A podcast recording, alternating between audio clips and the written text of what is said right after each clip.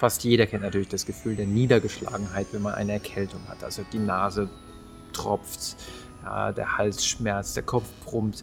Dann möchte man natürlich mit der Welt nichts zu tun haben.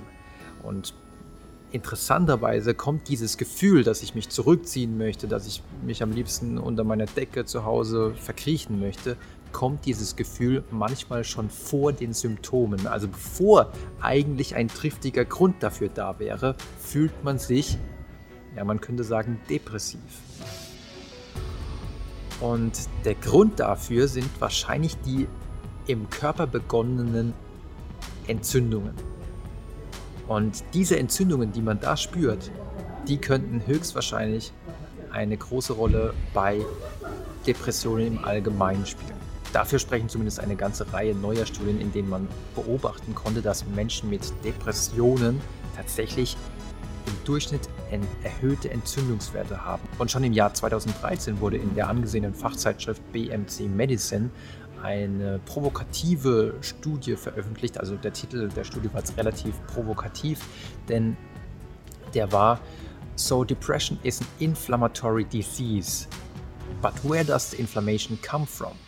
Also mit anderen Worten, es ist ja völlig eindeutig, dass Depressionen eine entzündungsbedingte Erkrankung sind.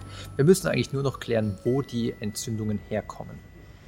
Natürlich war das damals sehr provokativ, aber es ist selbst heute noch provokativ, weil obwohl man tatsächlich finden konnte, dass bei vielen Depressiven die Entzündungswerte stark erhöht sind, ähm, sind sie natürlich nicht bei allen stark erhöht. Also das heißt, diese Entzündungswerte sind wahrscheinlich nicht bei allen die Ursache.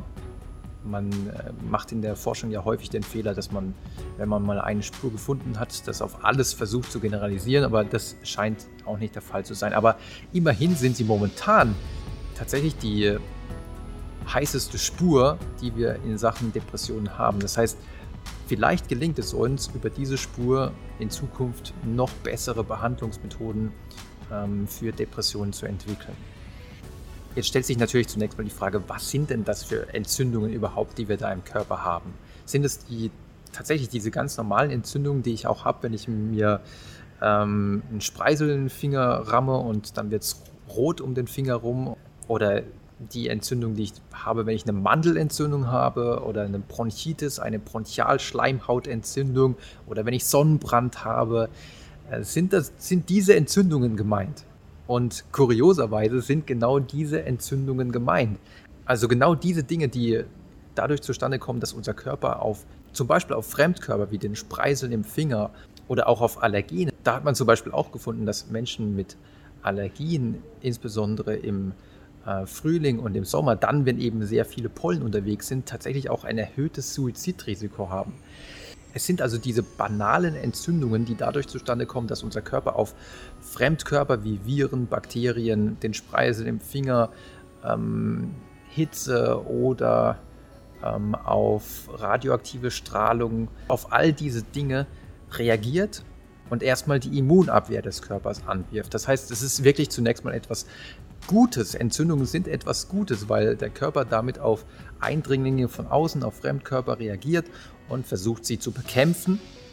Er wirft die Abwehr des Körpers an und ähm, häufig gelingt es ihm ja auch dann auch wirklich die ähm, Fremdkörper zu erfolgreich zu bekämpfen und wir werden wieder gesund.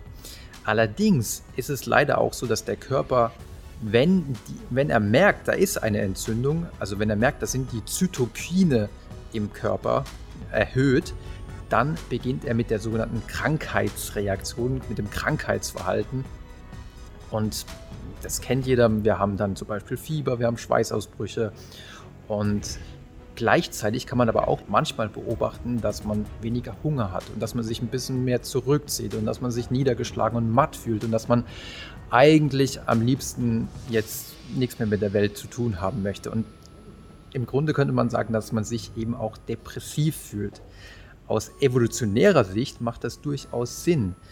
Denn wenn, nehmen wir an, vor 10.000 Jahren, ich habe eine Erkältung und ich würde da jetzt durch die Savanne laufen, überall sind Feinde oder auch Fressfeinde und ich würde so geschwächt wie ich bin, da einfach durch die Gegend laufen, dann wäre ich natürlich ein gefundenes Fressen.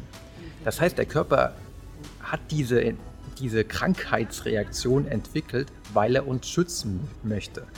Und es ist ein bisschen kurios, dass die Sachen, die uns heute am meisten plagen, sowas wie generalisierte Angststörungen, massive Ängste, ähm, Depressionen, dass die im Grunde letzten Endes wohl Schutz oder auf Schutzreaktionen unseres Körpers zurückzuführen sind, weil auch bei Ängsten möchte natürlich der Körper nicht, dass wir irgendwo hingehen und uns einer vermeintlichen Gefahr aussetzen. Jetzt stellt sich natürlich unweigerlich die Frage, was können wir daraus lernen? Und gibt es eigentlich noch deutlichere Hinweise darauf, dass diese Entzündungen tatsächlich auch kausal dafür verantwortlich sind, dass es uns, wenn wir Depressionen haben, so schlecht geht? Und die Antwort lautet ja, es gab in den letzten Jahren eine ganze Menge hochinteressanter Studien diesbezüglich. So konnte man zum Beispiel beobachten, dass wenn man Menschen entzündungshemmende Medikamente gibt, sowas wie Aspirin, da hat es nicht so gut funktioniert, aber sowas wie Celebrex, dann gingen auch die Depressionen zurück. Man konnte zudem beobachten, dass bei Antidepressiva auch entzündungshemmende Effekte beobachtet werden konnten. Weitere spannende Hinweise gibt es aus Studien mit Heilpflanzen. Also darüber könnt ihr ja im Buch dann ausführlich nachlesen. Ähm, viele Heilpflanzen, die sich positiv auf unsere Stimmung auswirken, sowas wie Lavendel, ähm, Zitronenmelisse, Kurkuma, Cannabidiol etc., haben tatsächlich auch entzündungshemmende Wirkungen. Auch Sport, auch bei Sport kann man beobachten, wenn man den regelmäßig macht, dass es langfristig wohl dabei hilft, Entzündungen besser in den Griff zu kriegen. Und sogar, da ist die Forschung aber auch noch ganz in den Kinderschuhen, auch durch Psychotherapie könnten Entzündungen zurückgehen.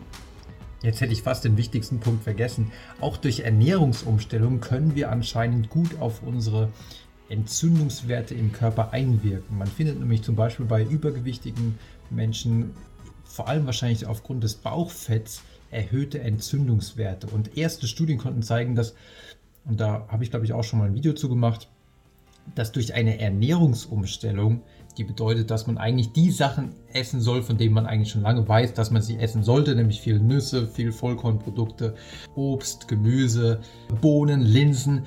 Wenn man Menschen, die sich zuvor schlecht ernährt haben und die Depressionen hatten, wenn man sagt, probier mal davon mehr zu essen und sie schaffen es über Wochen und über Monate davon mehr zu essen, dann geht es ihnen im Durchschnitt danach auch tatsächlich besser. Also um das nochmal ganz klar zu sagen, das sind alles noch ganz neue Erkenntnisse. Wir wissen noch nicht so genau, wie wir das am besten in eine Behandlung reinpressen können. Aber es gibt auf jeden Fall immer mehr Studien, immer mehr Hinweise darauf, dass das vielleicht in Zukunft dabei hilft, maßgeschneiderte Behandlungen für Menschen mit Depressionen, die schon seit Jahren, Jahrzehnten damit zu kämpfen haben, äh, zu entwickeln. Das soll es für heute gewesen sein. Ich hoffe, ihr fandet es interessant. Und wenn ihr wollt, sehen wir uns beim nächsten Mal wieder.